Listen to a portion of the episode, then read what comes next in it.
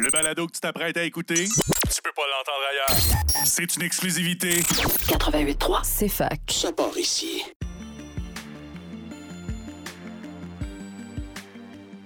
Communiquer au féminin est un balado présenté par la Chaire pour les femmes en sciences et en génie au Québec. À travers les différents épisodes, nous souhaitons vous sensibiliser à la réalité des femmes qui étudient et qui travaillent en sciences et en génie, des domaines à forte prédominance masculine. Pour ce faire, nous recevons en studio différentes personnes invitées afin de mettre en lumière les projets, les apports des femmes issues de ces domaines. Sur ce, bonne écoute.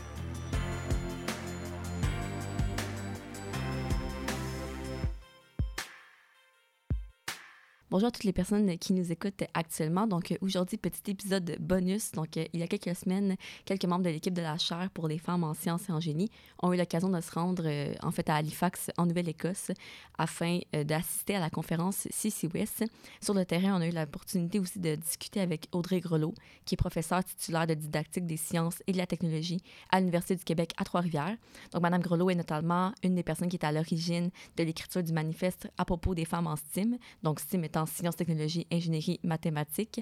Donc, euh, je vous laisse écouter cette brève entrevue qui a été réalisée euh, à Halifax, en fait, sur le terrain. Donc, euh, bonne écoute. Bon, est-ce que tu peux m'expliquer un peu c'est quoi la genèse du manifeste à propos des femmes en STEAM? Oui, avec plaisir. En janvier 2022, avec les personnes qui sont membres de la FESTIM, on a fait une rencontre, euh, une rencontre stratégique en fait, pour réfléchir aux dernières années de l'association, donc faire un bilan de nos activités, euh, réfléchir à, nos projets, donc ça a été quoi les forces, les faiblesses, puis aussi réfléchir à la suite des choses, donc qu'est-ce qu'on voulait faire à partir de là? Euh, C'était juste avant le début de la pandémie, donc janvier 2020, et on revenait du temps des fêtes, et il y a des membres de la FESTIM qui avaient entendu pendant le temps des fêtes, soit dans les médias, soit, soit dans des fêtes de famille, des questions du genre, ben, est-ce que les filles sont vraiment aussi bonnes que les garçons en sciences, en maths, euh, ou encore, est-ce que les femmes ont vraiment leur place, ou est-ce qu'elles devraient vraiment avoir leur place dans ces domaines-là, donc en STEAM. Et euh, ben, c'est des questions qui nous ont surprises, qui nous ont euh, un peu fâchés, pas juste un peu fâchés, qui nous ont fâchés, entre autres parce que c'est des questions qu'on entend, ce sont les mêmes questions en fait depuis 20 ans, 30 ans, 40 ans, et les réponses sont bien connues. En fait, on le sait depuis longtemps et les recherches le montrent très clairement que les filles réussissent aussi bien que les garçons en sciences puis en maths, puis évidemment que les femmes ont leur place en STEAM.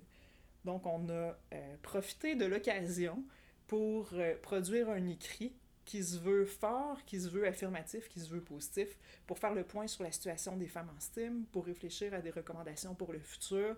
Puis l'idée, c'est, on l'espère, de mettre un terme à ces questionnements-là pour que la réponse soit claire. Super. Est-ce que tu peux me parler un peu de c'est quoi la FESTIM? Ouais, la FESTIM, c'est une association qui existe depuis 2003. Donc, c'est l'Association de la francophonie à propos des femmes en sciences, technologies, ingénierie et mathématiques.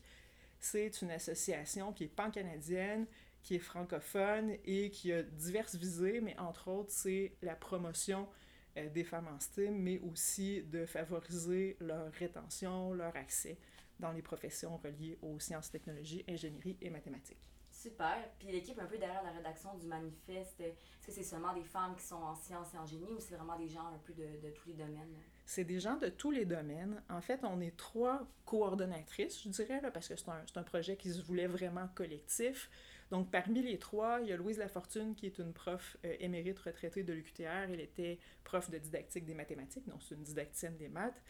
Il y a Claire, Lafortune, il y a Claire euh, pardon, Deschaines, euh, qui était aussi prof euh, en génie mécanique à l'Université Laval, donc elle est aussi retraitée et émérite. Et moi-même, je suis didacticienne des sciences et de la technologie à l'Université du Québec à Trois-Rivières. Donc déjà, dans cette petite équipe-là, on avait deux personnes en éducation, une en génie, une autour des maths, une autour des sciences en éducation. Mais parmi les 42 personnes qui ont participé, il y a des gens dans divers domaines, donc euh, dans les sciences infirmières, dans les domaines autour du cinéma, bien sûr plusieurs scientifiques et ingénieurs.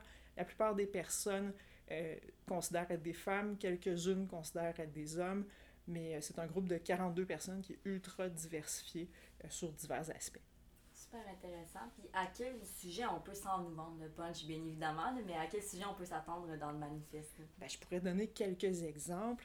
Donc, euh, par exemple, il y, a une des, il un des textes, hein, parce que c'est 50 courts textes à propos de divers aspects autour de la situation des femmes en STEAM. Donc, il y a par exemple un des textes qui explique que les, euh, les infirmières sont des femmes de science à part entière. Donc souvent, euh, on ne parlera pas de sciences infirmières, on va plutôt parler de soins infirmiers, mais on explique la pertinence puis l'importance de considérer que ce sont des, des, femmes de science à part entière. Il y a un autre texte qui présente l'importance de produire des archives au sujet des femmes en STEAM au Canada, parce que lorsqu'on a des archives qui sont euh, bien faites, qui sont étoffées, on est capable de retracer l'histoire des femmes en STEAM et c'est en ayant une bonne idée de leur histoire qu'on est capable de les mettre en valeur puis qu'on est capable d'aller plus loin à ce niveau-là. Donc, ce sont deux exemples. Il y a aussi quelques témoignages de pionnières et il y a euh, des recommandations, puis il y a aussi euh, un texte qui propose des façons d'utiliser justement les autres textes du manifeste en salle de classe. Super intéressant. Puis qui peut signer ce manifeste-là, puis où est-ce qu'on peut en fait le signer? toute personne peut signer ce manifeste-là. Donc, on invite euh, toutes les personnes à le faire. On, on, vous invite à le faire en grand nombre. Et vous pouvez le signer sur le site du manifeste qui est www.uqtr.ca barre oblique manifeste.femme.steam. Donc, c'est une, une, adresse qui est plutôt longue, mais il y aura moyen sans doute de mettre le lien. Oui, on va, on va mettre le lien dans la description du balado si jamais vous êtes intéressé euh, à aller jeter un coup d'œil puis aussi à les signer.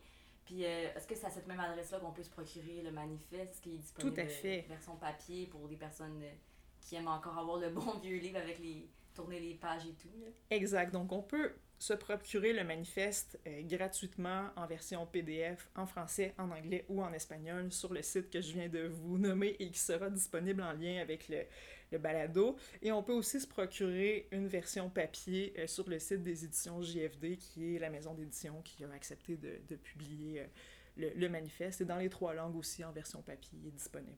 Super. Puis en terminant, est-ce que pour l'instant, vous voyez quand même certaines retombées par rapport au manifeste? Que vous avez au moins des, des petits des rétroactions par rapport au manifeste, par rapport à sa portée un peu pour ses objectifs, en fait. Bien, tout à fait. Euh, D'abord, il a suscité un intérêt assez euh, grand dans les médias un peu partout au Québec. Donc, on a vu que ça intéressait les gens de façon générale. Puis, de plus en plus, euh, dans les discussions, on nous dit Ah oui, on pourrait utiliser le manifeste dans notre salle de classe. Ah oui, pour tel genre de discussion, on pourrait faire référence au manifeste, par exemple, en répondant à des articles de presse ou ce genre de choses-là. Donc, oui, ça, ça a beaucoup fait parler. Et euh, on en est ravis. On espère que ça va, que ça va continuer. Super. Je te remercie, Audrey, de prendre ton temps. C'est un grand plaisir.